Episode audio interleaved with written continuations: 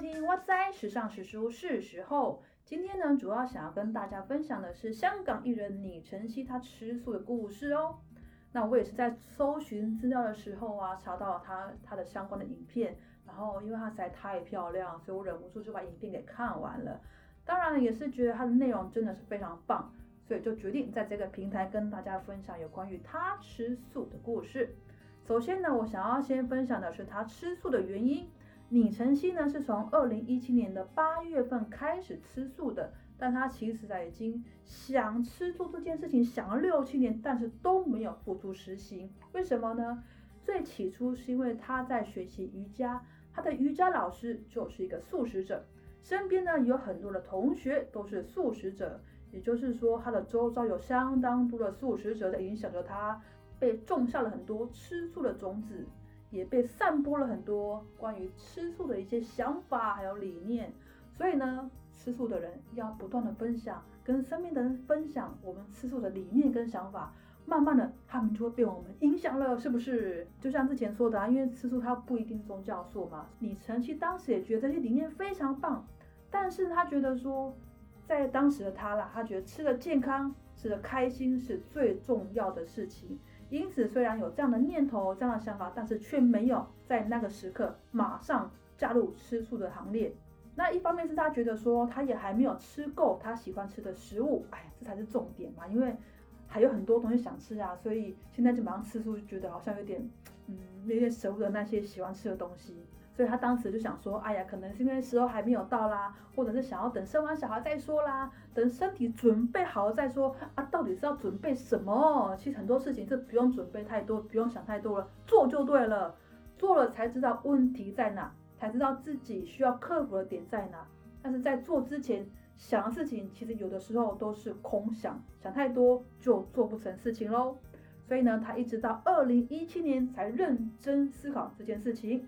那当时他的妹妹哈，就是李晨曦的妹妹，已经吃素八年了。他妹妹也是一个正妹呢，所以吃素都是正妹吗？也不一定啊，我就不是。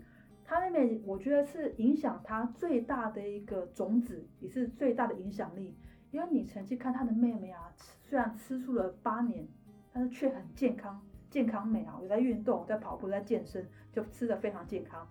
那他自己的脸书，他的 Facebook 有很多的朋友在吃素嘛。那就他朋友就常常分享一些关于一些吃素的文章，包括有一些是动物的文章。李晨曦就有提到有一篇文章，他他的印象最深刻，大概是这样的内容。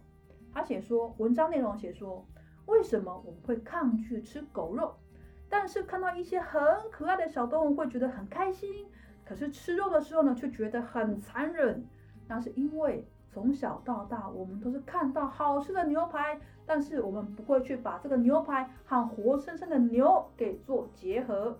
我们不会去想到这只牛是怎么成长的，又是怎么被杀掉的。所以，当我们看到有动物要被车撞的时候，会啊，好可怕，那会吓一跳。可是呢，下一秒我们就会进市场买起猪肉，买起牛肉。但是这其实并不冲突啦，因为慈悲。慈悲心是我们每一个人的本能，但是想要吃肉呢，是人性上的欲望。如果我们愿意遵循本能，而不是遵循人性的欲望，我们就会做出很大不同的改变喽。就像李晨曦看到这篇文章，他就相当的触动。他想说，为什么我们会想要去饲养可爱的小动物，跟他们玩啊，宠爱他们，但是对吃进嘴里的东西却毫无感觉，所以他很震撼。他对他的想法非常震撼，因此他在那一段时间晚上他都会反省，睡觉前就会反省说：“哎呀，我今天我又吃了牛肉了。”然后就会觉得很难过。他只要想到这只牛在被杀的时候怎么样哭泣，怎么样挣扎，那只牛身上已经有很多负面能量。他再把这东西吃进嘴里，他身上一定也带有同样的能量，所以他就会觉得身体不太舒服，感受到那一份痛楚。所以这这感觉啊，他纠结了大概有半年的时间，也是因为这个样子，所以李晨曦就觉得说，其实随时都可以开始吃素，并不需要可以等待哪一个时间点才开始。也就是这样子，李晨曦就开始了吃素的日子。当李晨曦开始吃素之后的第一个感觉呢，就是他觉得心灵非常的快乐，他觉得获得了自由，因为他再也没有以往吃肉之后。所带来的负面能量还有罪恶感。他再也不需要为了他吃了什么动物会感到抱歉，在睡觉前跟他道歉，跟他对不起。所以他在吃素之后，整个人散发出来的能量都是非常清新的哦，这是他说的啦。不过呢，这一点我是非常相信的，因为史丹佛大学做了一个非常有名的实验，相信大家可能都有听过，就是拿笔管呢搁在鼻子上，然后我们就吐一口气，然后再把笔管放到雪地里十分钟。如果血没有改变颜色，表示我们心平气和；如果血改变了颜色，变白色了，表示我们正在内疚；如果血变成了紫色，表示我们正在生气。因此，如果把那紫色的血，就是生气的血，抽出一到两毫升，然后再打在小老鼠的身上，大概一到两分钟之后，那个小老鼠就死掉了。这是一个非常有名的实验啦。不过，我是非常相信这件事情的。因为我曾经有一段时间呢，在在帮别人做身体的推拿，那有一些客人呢就知道我吃素之后，就特别喜欢找我做推拿，真的把我给累死了。我我就问他们为什么，他们说他们给我推拿的时候，他们感觉到气场是很清新、很舒服的。但是如果他们给其他人推拿，因为他们吃荤，他们气场比较浊，浊气比较重，那在整个推拿过程，他的感受性就不是那么的舒适。那我才知道说，哦，原来吃素。他的气场比较清澈，是真的。所以李晨曦说，从吃荤转成吃素，整个散发出来的能量都是非常清新的。这点我就是非常相信的。不过其实呢，我那时候在做推拿的时候啊，因为你要知道能能量场这种东西会互相干扰嘛。那能那强的会把弱的给稀释掉。那所谓的强跟弱，不是指好跟不好哦。如果对方的不好的能量比较强，你好的能量比较弱。那你就会被它稀释掉，所以你你就会吸收到它那不好的气场。所以我们当时在做推拿的时候啊，我们就要练气功，把身上不好的气给排出去，把把它给排掉。